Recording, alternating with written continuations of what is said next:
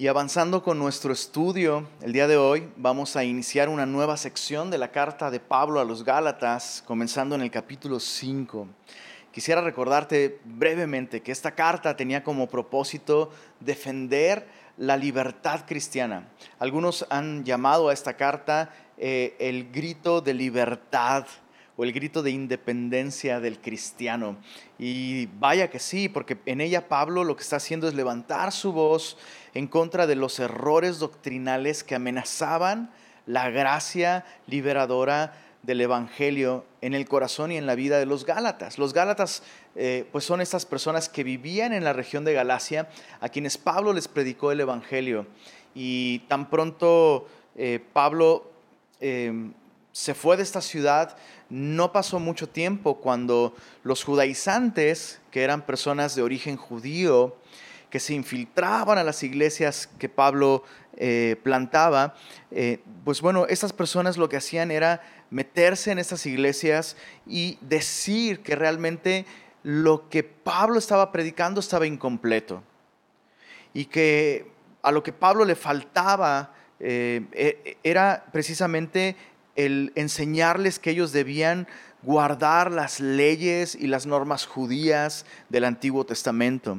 Y vemos que ese es un, peligro y un error eh, que, no solo sigue el día de hoy, o sea, el día de hoy siguen habiendo personas que fácilmente son presas de, de guardar las costumbres y, las tradiciones y las reglas y las normas judías del Antiguo Testamento, no por un valor cultural o, algo así, sino porque creen que eso les hace mejores personas, mejores cristianos. Y es un error del que, del que debemos cuidarnos aún el día de hoy. Por algo esta carta está en nuestras Biblias. Y bien, eh, te recuerdo, toda esta carta es una defensa de la libertad cristiana y eh, el mensaje de esta carta es que somos libres por gracia. El cristiano solo puede experimentar verdadera libertad cuando permanece y depende de la gracia de Dios. Y, Pablo ya, ya lo explicó en los capítulos 1 y 2.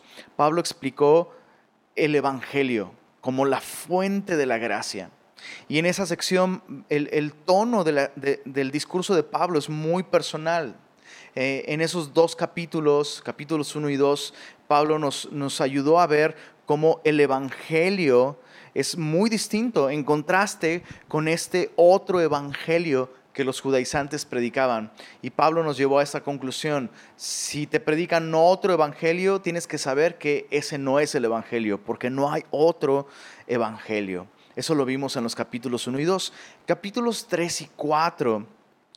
Pablo ya no, ya no explica el Evangelio como la fuente de la gracia, sino Pablo nos lleva a ver el legalismo como la antítesis de la gracia, lo contrario o la amenaza de la gracia. Y el tono de esos dos capítulos, el capítulo 3 y 4, es un tono ya, ya no personal, sino doctrinal. En ellos vimos eh, eh, como en un contraste la ley contra, el legalismo. Y eso, es, eh, eso fue muy útil. Yo espero que haya sido útil para ti descubrir que en esos capítulos Pablo explica que la ley no es mala y que Pablo mismo no está en contra de la ley.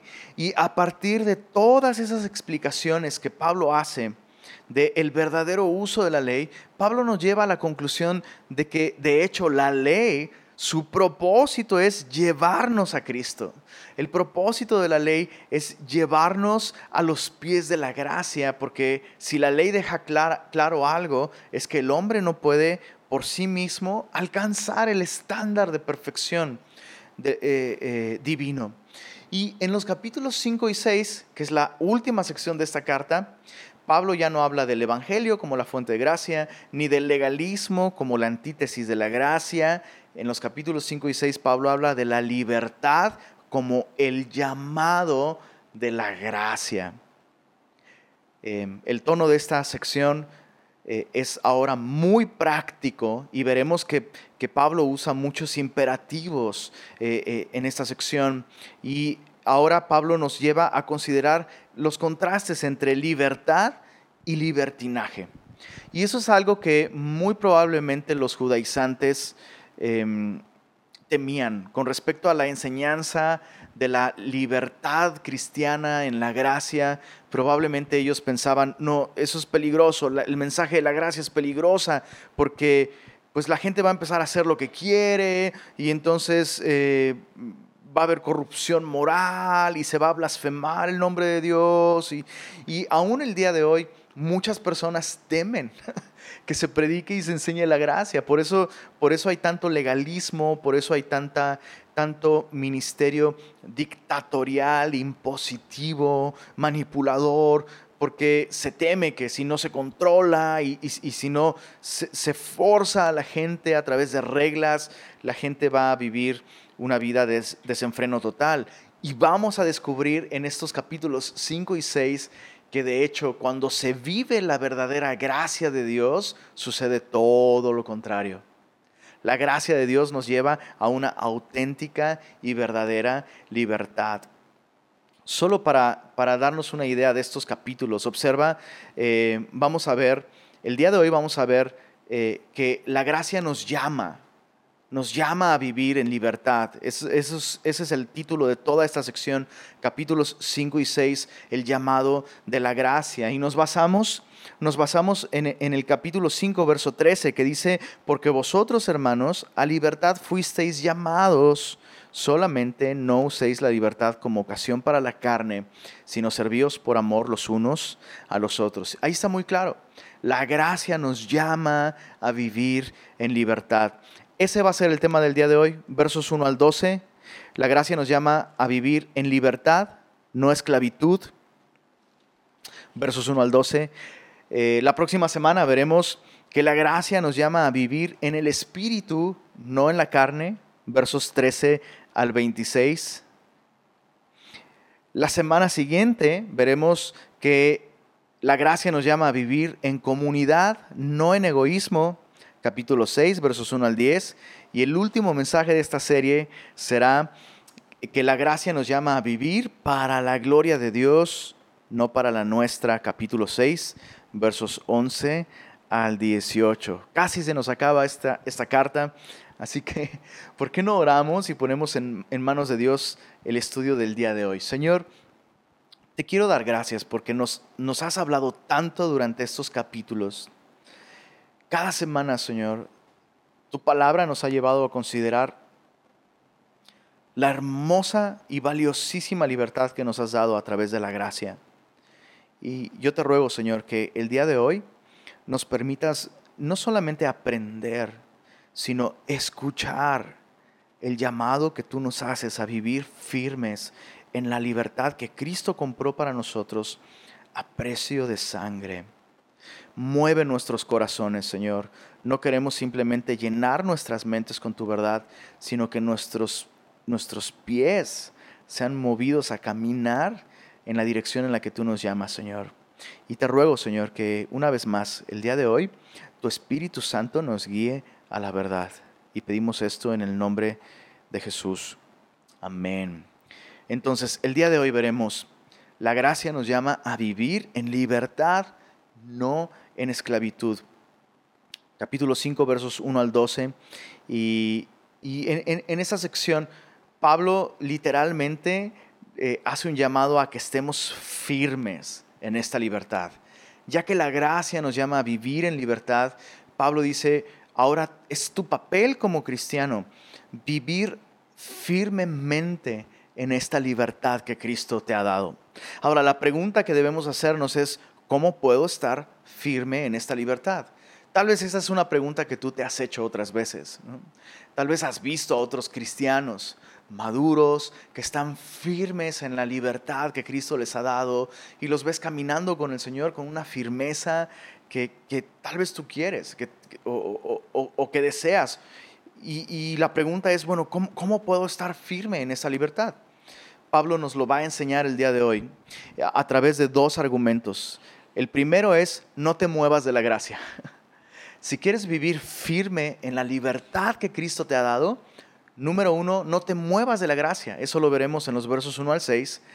Y número dos, aléjate de la hipocresía. versos 7 al 12. Pero veamos el punto número uno, no te muevas de la gracia. Dice Pablo en el verso 1, estad pues firmes en la libertad con que Cristo nos hizo libres y no estéis otra vez sujetos al yugo de esclavitud. El término que Pablo usa para decir estén firmes, literalmente es el mismo, eh, el mismo término que se usaba para darle a un soldado la orden de guardar su lugar, guardar su posición. Estén firmes. Es un, es un concepto y un término militar que indica la posición que un soldado debe de guardar. Y, sabes, es exactamente este el llamado que Dios nos hace el día de hoy. Ya que Cristo nos ha hecho libres, no debemos movernos de la gracia, porque en el momento en el que nos movemos de la gracia, eh, pues comenzamos a depender de nosotros mismos. Así que tan pronto yo dejo de depender de la gracia de Dios y me muevo de, la posición de gracia que Dios me ha dado en Cristo, automáticamente empiezo a depender de los recursos de mi carne. Quiero repetirlo otra vez tan pronto me muevo de la posición de gracia que tengo en Cristo, dejo de depender de los recursos divinos y empiezo a depender de los recursos de mi carne. Y sucede algo terrible cuando empiezo a depender de los recursos de mi carne. En Romanos capítulo 8, Pablo lo, explica de un modo muy claro, así que simplemente voy a leerlo. Romanos 8, versos 7 y 8 dice así. Dice, por cuanto los designios de la carne son enemistad contra Dios, porque no se sujetan a la ley de Dios, ni tampoco pueden. Verso 8 dice, y los que viven según la carne, no pueden, subraya eso en tu Biblia, no pueden agradar a Dios mas vosotros no vivís según la carne, sino según el Espíritu. Ese será el tema de la próxima semana. Pero basta decir que Pablo deja muy claro ahí que los que viven según la carne, los que tratan de caminar su vida cristiana dependiendo de sus propios esfuerzos, de sus propias capacidades, de su fuerza de voluntad, no pueden, no pueden, no pueden agradar a Dios. ¿Por qué? Porque los designios de la carne son enemistad contra Dios. Es importante entender esto. Nosotros, por nosotros mismos, en nuestras capacidades humanas, tan pronto empezamos a depender de ellas, nos volveremos no solo no agradables a Dios, sino hostiles hacia Él, hacia sus métodos, hacia sus propósitos. La carne no se puede redimir, la carne no se puede de ninguna manera salvar. Por eso es que la carne tiene que crucificarse juntamente con Cristo. Y cuando tú y yo dependemos de la gracia, lo que estamos haciendo es renunciar a nuestras propias capacidades, reconocer que nosotros mismos, por nosotros mismos, no podemos salvarnos, no podemos mejorarnos. Por eso es que como cristianos, ni siquiera deberíamos pensar en este concepto de autoayuda o de superación personal, no en un sentido espiritual. Y, es importante aclarar esto, o sea, esto no significa que tú no puedas mejorar en tu profesión o, o, mejorar tus habilidades de cocina. No, no estoy hablando de eso. Estoy hablando de, de vivir la vida cristiana. Estoy hablando de cumplir el propósito de Dios en cada área de nuestra vida. Estoy hablando de nuestra relación con Cristo. Estoy hablando de caminar con el Señor. No podemos depender de nuestra carne. En el momento en que te mueves de la gracia, comienzas a funcionar en la carne y los que dependen de la carne no pueden agradar a Dios. Y eso es lo que el enemigo hace, ¿sabes? El enemigo va a intentar con todas las fuerzas de su ser movernos a ti y a mí de la gracia para que dependamos de nuestra carne. Porque el enemigo sabe que tan pronto empezamos a depender de nuestra carne, de nuestra capacidad, de nuestra inteligencia, de nuestra experiencia, de nuestros años como cristianos, etcétera, etcétera, etcétera, en ese momento vamos a dejar de agradar a Dios. Nos vamos a ver incapacitados para verdaderamente glorificar al Señor. Y en ese momento el enemigo puede condenarnos, puede eh, acusarnos. Y entonces lo que el enemigo va a intentar hacer es intimidarnos con condenación, gritarnos en nuestra cara nuestras fallas, nuestra incapacidad, para que nos veamos a nosotros mismos y nos veamos tentados a decir, le voy a echar más ganas, tengo que echarle más ganas. Y en ese momento dejamos de depender de la gracia. Venía, venía a mi mente eh, eh, eh, esta guardia personal de la reina Isabel II de Inglaterra conocidos como the Foot Guard. ¿no? Son los guardias, los guardias de la reina, son la guardia personal de la reina. Son esos soldados que están en el, en el palacio de, de, la, de, la, reina de Inglaterra y se caracterizan por tener esta vestimenta roja y estos sombreros negros súper altos. Y algo que los caracteriza precisamente es que ellos guardan su posición de un modo muy fiero y muy decidido. Y incluso hay videos de eh, turistas que se les acercan, les dicen cosas, ¿no? incluso si van marchando, los imitan, se burlan de ellos. Es impresionante y estos hombres no se mueven. Eh, eh, literalmente guardan su posición o mantienen la marcha que ellos están llevando. Pero en el momento en el que alguien se les pone enfrente en el camino cuando van marchando, o si están en posición de firmes y si tocan su arma o si los tocan a ellos, en ese momento ellos de inmediato, o sea, de inmediato defienden su posición. Y sabes, esa es la manera en la que los Gálatas y nosotros debemos vivir.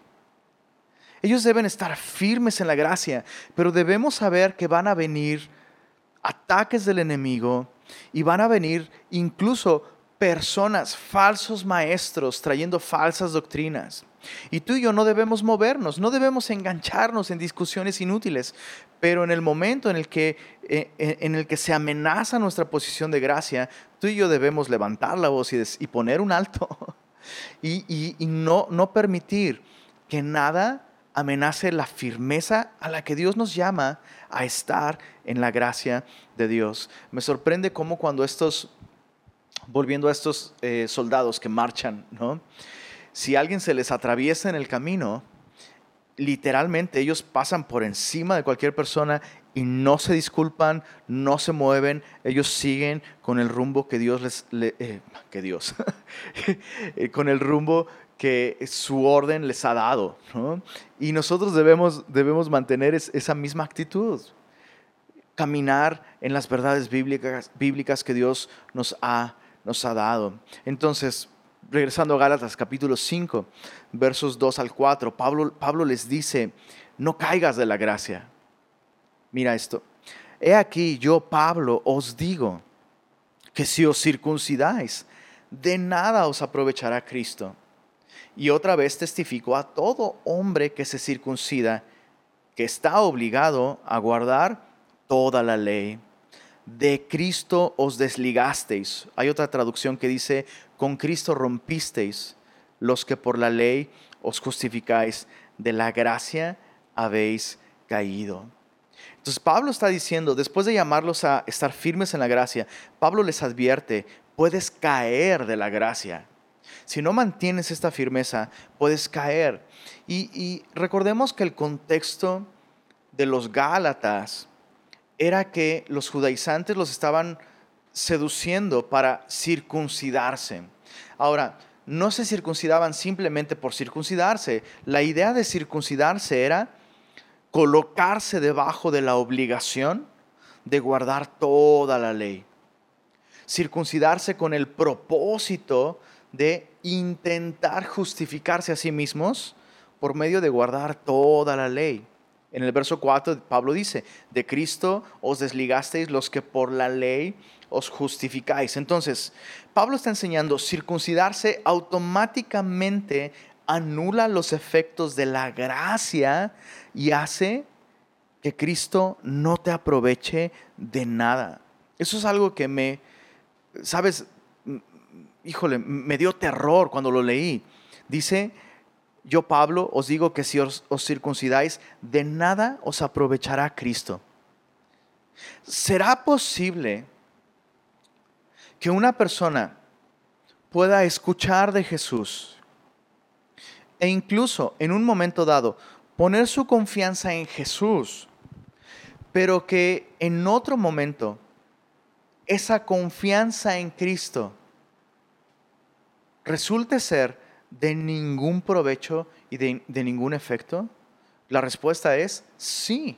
Pablo está diciéndolo aquí. Pablo le está escribiendo a personas que ya han confiado en Jesús, pero Pablo está diciendo, sí, confiaste en Cristo, pero en el momento en el que decidiste depender de tu religión, de tus tradiciones, de tus esfuerzos, de tus obras, de tus ritos, en ese momento Cristo deja de ser de provecho para ti. Y tal vez tú puedes escuchar esto y tú puedes decir, uff, pues yo estoy libre de eso porque yo no me he circuncidado. Eh, yo no estoy guardando la ley. Pero escucha esto, es, es, es real que aún el día de hoy hay muchos cristianos que son cristianos nominales. ¿A qué nos referimos con cristianos nominales? Son cristianos de nombre. Se autodenominan cristianos, pero viven vidas completamente despojadas de la gracia y de sus efectos. No tienen paz con Dios y no pueden ver el poder de Dios en sus vidas, haciéndoles libres. Em, he hablado con muchos cristianos nominales que se encuentran desesperados. Recuerdo el caso muy específico de, un hombre que estaba desesperado porque una y otra vez, una y otra vez, una y otra vez caía eh, eh, eh, en, prácticas inmorales terribles. literalmente tenía una adicción a la pornografía. Y, y, esta persona me buscó y me dijo, estoy desesperado, ya no sé qué más hacer. Y yo lo que le dije es, necesitas confiar en Cristo. Y esta persona me dijo, ya lo hice, ya confié en Cristo, hasta me bauticé, he ayunado, no dejo de ir a la iglesia y nada de eso está funcionando. Yo lo que le decía a esta persona es, ¿te das cuenta cómo todo lo que estás diciendo es que estás confiando en cosas que tú has hecho? Estás confiando en ti mismo. Y esa persona se asombró porque no se había dado cuenta de eso. Lo que él creía que era confianza en Cristo, realmente era confianza en sus propias obras. Me bauticé. Yo, no es, eso no es confiar en Cristo. Eso es bautizarte. Bueno, voy a la iglesia. Eso no es confiar en Cristo. Eso es ir a la iglesia. Bueno, leo la Biblia, hasta ayuno. ¿Te das cuenta cómo estás poniendo tu confianza en cosas que tú has hecho. Ahora, ningún, ninguna de esas cosas están mal. Así como circuncidarse en su contexto no estaba mal. Como lo vamos a aprender al final de, esta, esta reunión. Pero el problema está en que pongas tu confianza en esas cosas. Pero es que, ¿qué más puedo hacer? Me decía esta persona. Yo le decía, el precisamente el punto de confiar en Jesús es que uno reconoce que uno no puede hacer nada y por tanto uno debe de confiar en Él y debe de dejar de confiar en sí mismo. No, sé si está siendo claro para ti el día de hoy esto, pero tal vez tú eres un cristiano nominal. Tienes años yendo a la iglesia, pero no tienes paz con Dios. Tienes años leyendo la Biblia, yendo a la iglesia, tal vez disipulándose y hasta, y hasta sirviendo, pero no logras ver en tu vida el poder liberador de la gracia. ¿Por qué? Porque estás dependiendo de tus propias obras. Necesitas confiar en Cristo. En el momento en el que te justificas o intentas justificarte, bueno, ya no hago estas otras cosas. O bueno, ya mejoré un poco porque yo dejé de hacer esto y ahora hago esto otro. El énfasis está en lo que tú estás haciendo. Y en ese momento te desligas de Cristo. En el momento en que empiezas a depender de tu fuerza de voluntad, de tus obras, en ese momento dejas de, confiar en Jesús. Entonces Pablo dice, no caigas de la gracia. No, no intentes justificarte por medio de tus propios esfuerzos. Dice em, en, el verso 5 y 6 de Gálatas capítulo 5, Pablo explica que la manera en la que somos salvos no es fe más obras, sino es fe que obra. Y lo que Pablo va a hacer aquí es mostrar un contraste. Bueno, hay quienes se justifican por medio de la ley. Estas personas han caído de la gracia. Pero ¿cómo luce una persona que depende de la gracia, que está firme en la gracia? Versos 5 y 6 dicen así, pues nosotros por el Espíritu aguardamos por fe la esperanza de la justicia, porque en Cristo Jesús ni la circuncisión vale algo, ni la incircuncisión, sino la fe que obra por el amor. Pablo hace este contraste. Nosotros por el Espíritu aguardamos la, eh, por fe la esperanza de la justicia. Eh, la, nueva traducción viviente lo, lo, dice muy bien. Y, ¿sabes qué? Dame un segundo para ir por mi... Aquí tengo la nueva traducción viviente. La nueva traducción viviente lo dice así, te lo quiero leer. Dice en los versos 5 y 6, dice, sin embargo, los que vivimos por el Espíritu, esperamos con anhelo recibir por la fe la justicia que Dios nos ha prometido. Pues una vez que depositamos nuestra fe en Cristo Jesús, de nada sirve estar o no circuncidado. Lo importante es la fe que se expresa por medio del amor. Entonces, quiero que observes cómo alguien que depende de la gracia de Dios puede experimentar el poder del Espíritu que le lleva a permanecer en esta esperanza de que Dios nos va finalmente algún día a vestir por completo de, un cuerpo en el que no haya más pecado. El día de hoy, tú y yo nos abrazamos a la justicia que Cristo nos ha dado por la fe.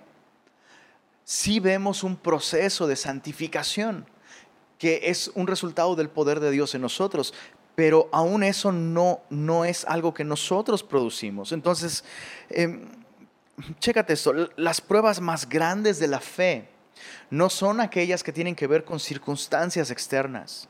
Las pruebas más grandes que tiene un cristiano son aquellas que tienen que ver con, su, propia, con su propia experiencia en su caminar diario con Dios. Tú y yo todos los días fallamos de alguna o de otra manera. Em, todos pecamos, la Biblia lo dice, aun cuando estamos justificados por la fe, aún fallamos y aún como Pablo dice en Romanos capítulos 7 y 8, no, no puedo hacer el, el bien que quiero, no lo hago, hago aquello que aborrezco. Aún no lo he alcanzado ya, dice Pablo en Filipenses. Aún me falta mucho. Hay, hay áreas en mi vida que necesitan aún seguir siendo transformadas por el Señor. No soy esclavo del pecado, no soy lo que era, pero tampoco soy aquello que debería de ser. Entonces, las pruebas más grandes de la fe em, son aquellas en las que se tienen dos opciones. Creer que Cristo realmente pagó todos nuestros pecados y descansar en su obra completa. O la otra opción es confiar en nosotros mismos. Y esta segunda opción, confiar en nosotros mismos, tiene dos efectos. El primer efecto es, me voy a esforzar más, le voy a echar ganas. Yo sé que tú has escuchado eso como cristiano. O tal vez tú le has aconsejado a otra persona o te lo has dicho a ti mismo, tengo que esforzarme más, tengo que echarle ganas. Y eso es religión. Eso es religión. El otro efecto que tiene confiar en uno mismo es, desesperación, no tiene caso. No tiene caso esforzarme más, lo cual nos lleva a condenación y, por tanto a vivir una vida rebelde, entregados por completo, entregados por completo al pecado. Entonces, Pablo dice, no, nosotros que dependemos de la gracia, podemos ver el poder del Espíritu obrando en nosotros y es el, el, poder del Espíritu nos ayuda a perseverar en fe. Y la fe comienza a actuar en nuestras vidas, comienza a obrar y a operar por medio del amor. Me encanta eso en el verso 6, porque en Cristo Jesús ni la circuncisión vale algo, ni la incircuncisión, sino la fe que obra por el amor. Déjame leerte lo que, lo que el apóstol Juan dice en Primera de Juan. Primera de Juan capítulo 4, versos 17 al 19. Dice así, en esto se ha perfeccionado el amor en nosotros, para que tengamos confianza en el día del juicio, pues como Él es, así somos nosotros en este mundo. Y aquí vemos justamente este elemento de fe. Jesús es perfecto. El día de hoy nosotros aquí en el mundo no somos perfectos, pero Dios nos ve perfectos por la obra perfecta de Jesús. Su vida perfecta nos ha sido atribuida. Y en el mundo, aunque no somos perfectos, posicionalmente sí lo somos delante de Dios. Y dice el verso 18, en el amor no hay temor, sino que el perfecto amor echa fuera el temor, porque el temor lleva en sí castigo, de donde el que teme no ha sido perfeccionado en el amor. Entonces, la motivación del cristiano para vivir su vida ya no es el temor, sino el amor de Dios. Aquellos que hemos dependido de la gracia, todo lo que hacemos, desde arrepentirnos de un pecado, confesar nuestros pecados, hasta servir o, en fin, todo lo que hacemos es un resultado de que la fe actúa por el amor que tú y yo hemos recibido. Ya no nos mueve el temor. Ya no estamos temerosos de que otros vean las luchas que tú y yo tenemos. ¿Por qué? Porque ya no tenemos ese temor. Porque verdaderamente hemos creído que Cristo pagó por completo nuestros pecados. Y eso nos da la libertad de confesar nuestros pecados, confesarnos nuestras ofensas, de mostrar nuestras luchas y ya no nos vemos tentados a guardar una apariencia de perfección. Ya, ya no nos mueve el temor, el temor de lo que piensen, de lo que digan. Ahora es muy importante aclarar esto. No estoy hablando de ser cínicos. Ah, pues miren, ando en pecado y pues que Dios me ama así. No, no, no, no, no estamos hablando de eso. Nos duele nuestro pecado, claro que sí, pero no vamos a ser cínicos. Cuando vivimos bajo la gracia, somos transparentes, somos verdadera y auténticamente libres para mostrarnos tal cual somos. Porque el perfecto amor echa fuera el temor y la fe comienza a operar. La, la fe comienza a obrar por el amor de Dios en nosotros. En esto consiste el amor. Cuando Pablo dice la fe que obra por el amor, no está hablando de nuestro amor, está hablando del amor de Dios por nosotros.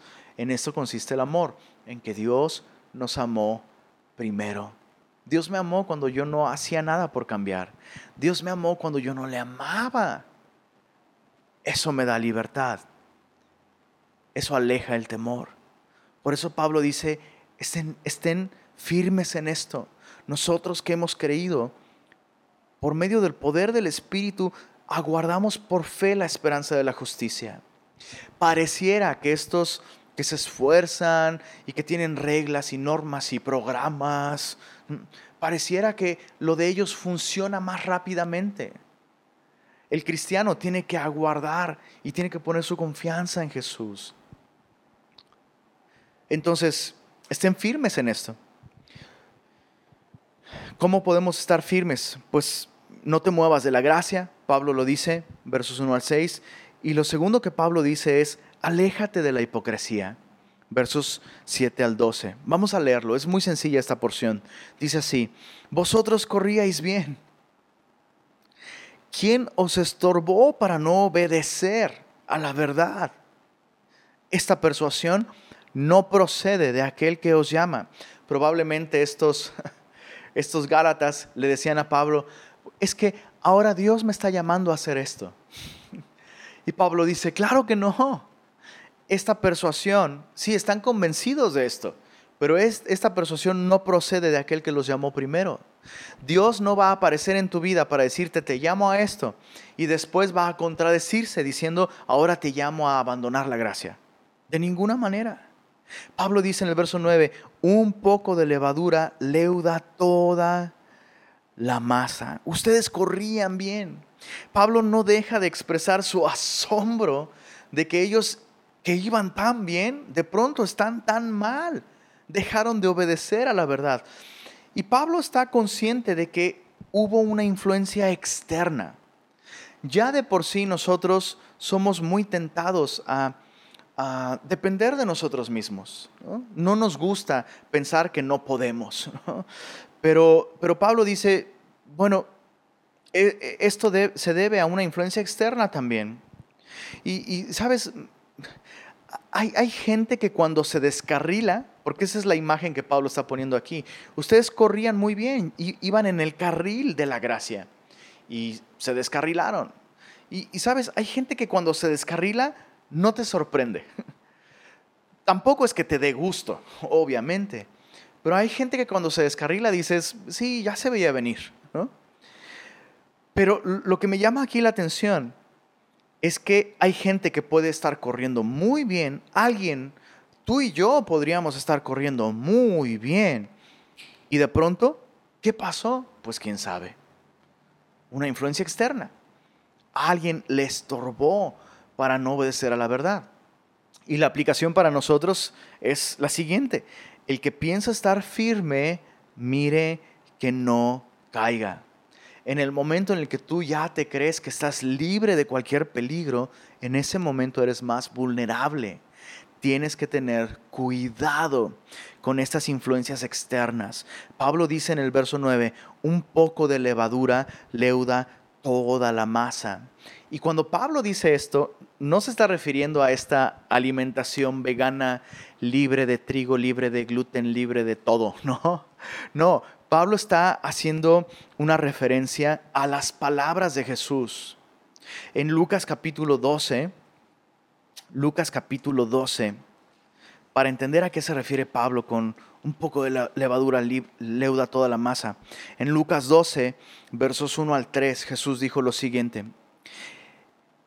Dice, guardaos de la levadura de los fariseos, que es la hipocresía es Jesús hablando con, la gran multitud y con sus discípulos, primeramente. Me llama la atención que dice ahí, comenzó a decir a sus discípulos, primeramente, guardaos de la levadura de los fariseos, que es la hipocresía.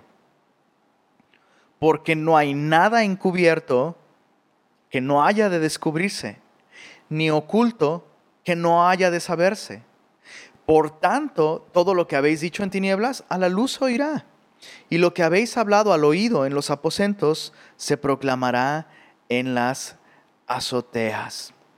Por tanto, amigos míos, no temáis a los que matan el cuerpo y después nada más pueden hacer. Bueno, esa es otra enseñanza, pero lo que, Jesús está diciendo aquí de un modo muy, muy claro es, cuídense de la hipocresía, porque no hay cosa que tú puedas maquillar que tarde o temprano no salga a la luz.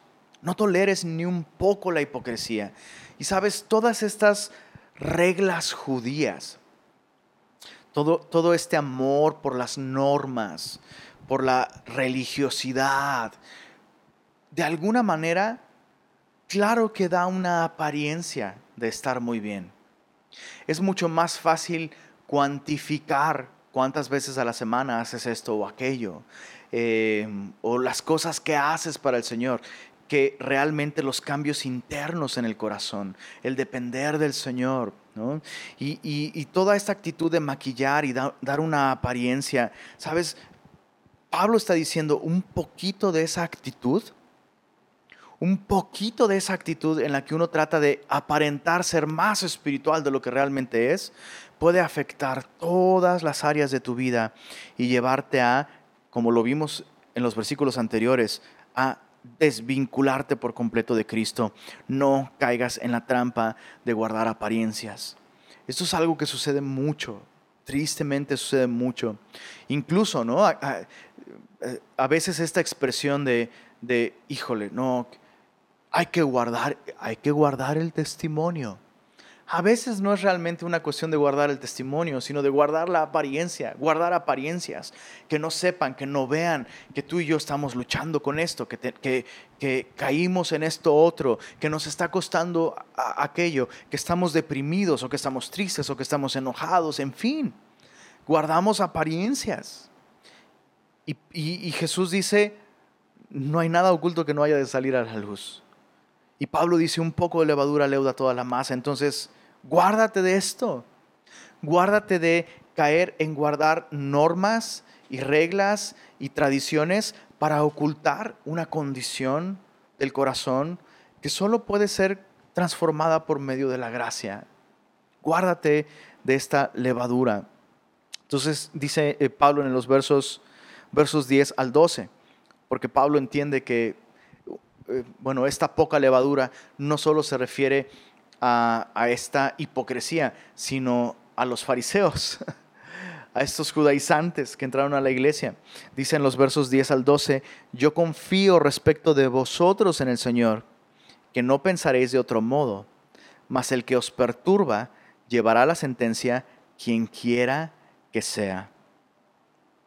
Y yo, hermanos, si aún predico la circuncisión, ¿por qué padezco persecución todavía? En tal caso, se ha quitado el tropiezo de la cruz.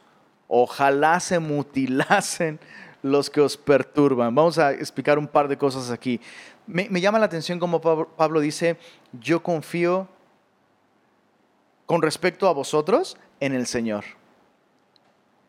¿Qué debemos hacer con aquellos que conocemos, que están cerca de nosotros, que están siendo seducidos por el legalismo o por, la hipocresía. Bueno, lo que Pablo hizo, advertirles, pero número dos, confiar en el Señor y listo. Es decir, Pablo no va a caer en los métodos de estos legalistas que manipulan, que realmente controlan a las personas. Pablo dice, no, no voy a caer en manipularles porque Dios nos ha llamado a libertad. Solo puedo mostrarles eh, el, error en el que están, llevarles a la palabra de Dios, advertirles que están desvinculándose de la gracia de Dios y listo. Pablo dice, el que los inquieta llevará la sentencia quien quiera que él sea. Me encanta cómo Pablo, me encanta cómo Pablo depende de Dios aún para esto, ¿sabes? y veo una advertencia aquí para todos nosotros. Digo, si tú tienes amigos o hermanos que están cayendo en, esta trampa del legalismo, adviérteles, pero confía en el Señor.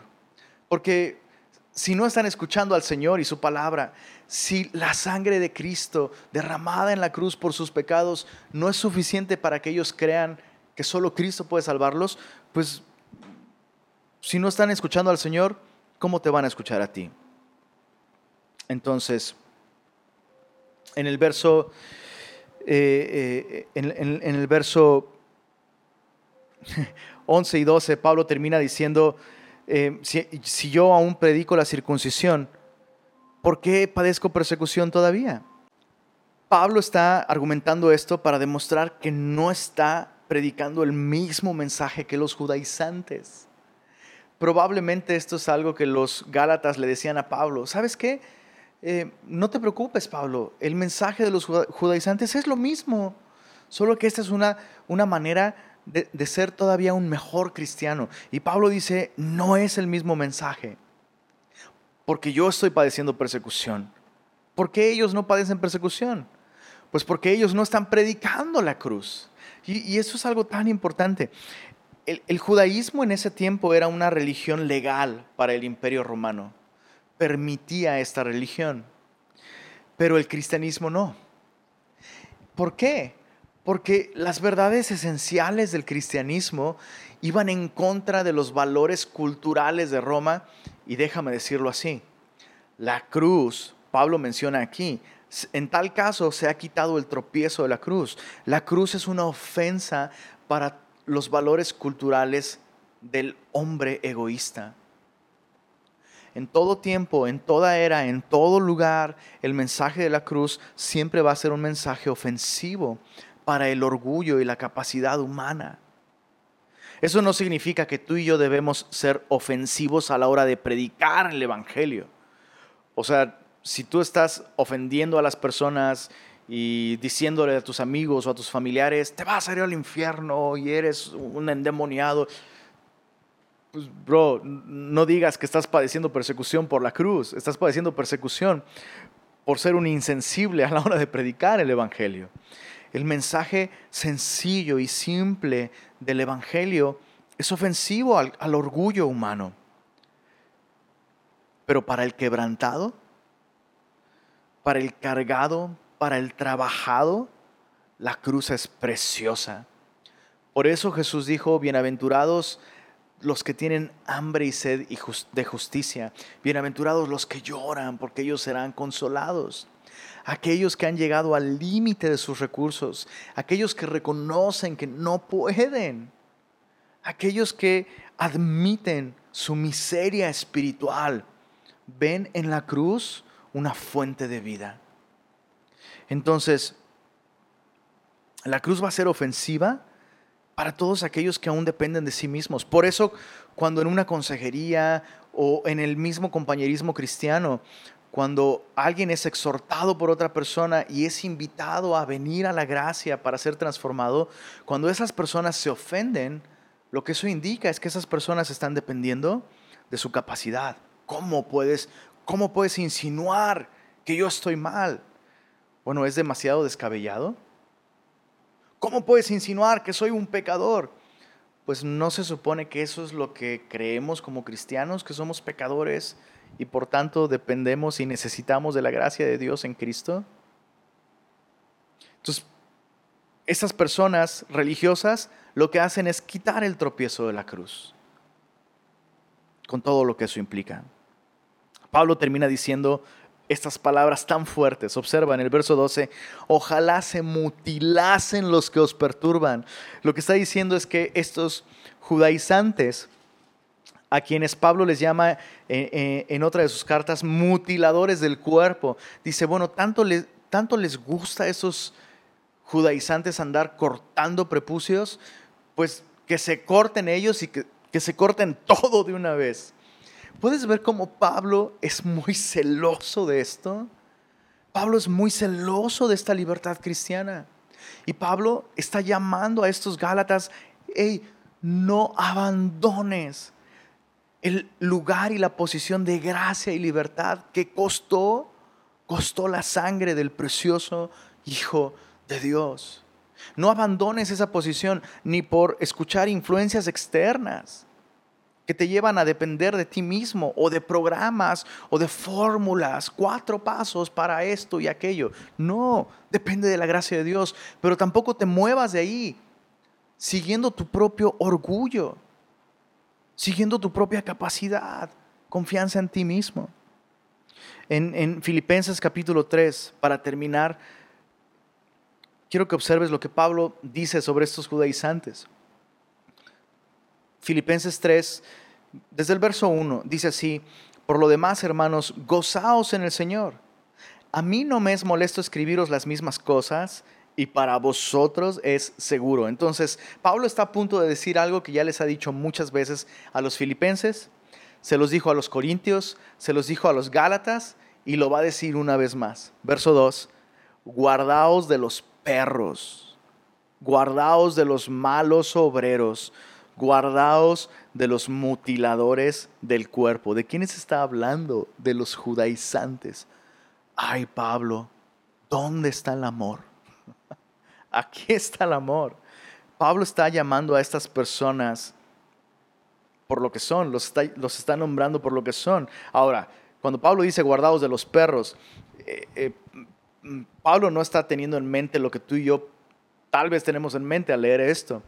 Eh, en, ese tiempo los perros no eran mascotas domésticas, o, por lo menos mm, sería muy difícil, eh, eh, al, menos para un judío, el, concepto de tener como mascota un perro. Normalmente los perros pues eran animales salvajes y devoraban todo a su paso, ¿no? En grupo andaban en jauría y literalmente devoraban todo a su paso. Y, Pablo está comparando a estos judaizantes con, con estos perros, que solo andan de iglesia en iglesia. Atacando a los rebaños, ¿no? destrozando lo que la gracia de Dios está haciendo en las vidas de las personas, dividiendo a las iglesias, separando a, los miembros más vulnerables de las iglesias y, no lo hacen por amor, simplemente están destrozando, gratificándose a sí mismo. Guardados de los perros, guardados de los malos obreros, dicen servir a Cristo. En 2 Corintios 11, Pablo dice, son ministros de Satanás. Pablo los llama por su nombre, son ministros de Satanás, guárdense de ellos. Dice, guárdense de los mutiladores del cuerpo, porque nosotros, verso 3, somos la circuncisión. Mira lo que dice, los que en espíritu servimos a Dios y nos, y nos gloriamos en Cristo Jesús, no teniendo confianza en la carne. Nosotros somos la circuncisión, los que dependemos del poder del Espíritu de Cristo en nosotros y no tenemos confianza en la carne. Nos rehusamos a confiar en nosotros mismos, nos rehusamos a depender de nosotros mismos, no le echamos ganas, no nos esforzamos. Confiamos en que la obra de Cristo fue perfecta y por el Espíritu Santo aguardamos. Al final de cuentas, aquel que verdaderamente tiene fe en Cristo. Su fe es probada cuando tiene que abrazarse de la cruz de Cristo una vez más. Tú tal vez has fallado, tal vez has tropezado, tal vez te has alejado del Señor. El llamado que el Señor te, te, hace el día de hoy es a regresar a esta posición de gracia. Solo necesitas confiar en Cristo y creer que verdaderamente su, sangre derramada en la cruz verdaderamente ha pagado todos tus pecados y te ha hecho acepto delante de Dios. No dependemos de lo que hacemos. Bueno, le voy a echar ganas. No, no. Dependemos de Él. ¿Hay lugar para el arrepentimiento? Sí. ¿Hay lugar para el cambio? Sí. Pero no son esas cosas las que nos hacen aceptables delante de Dios. Ni esas cosas nos hacen mejor, nos hacen estar en una mejor posición delante de Dios. Tenemos una posición inmejorable por la gracia de Cristo. Así que depende del Señor. No permitas que nada te mueva. Mantente firme. Defiende esta gracia que Dios te ha dado, que costó la sangre de Jesús. Oramos. Señor, gracias por esta gracia abundante que nos da una posición inmejorable. Gracias Señor, porque el amor que tú has derramado en nuestros corazones por medio de tu Espíritu nos hace libres del temor. Todo lo que hacemos como, cristianos, como creyentes, es motivado por eso, Señor, porque tú nos amaste primero. Gracias, Señor, porque ya no necesitamos maquillar nuestras vidas y guardar apariencias y depender de sistemas y de obras y, de rutinas y de programas cristianos. No, Señor, somos libres, somos libres.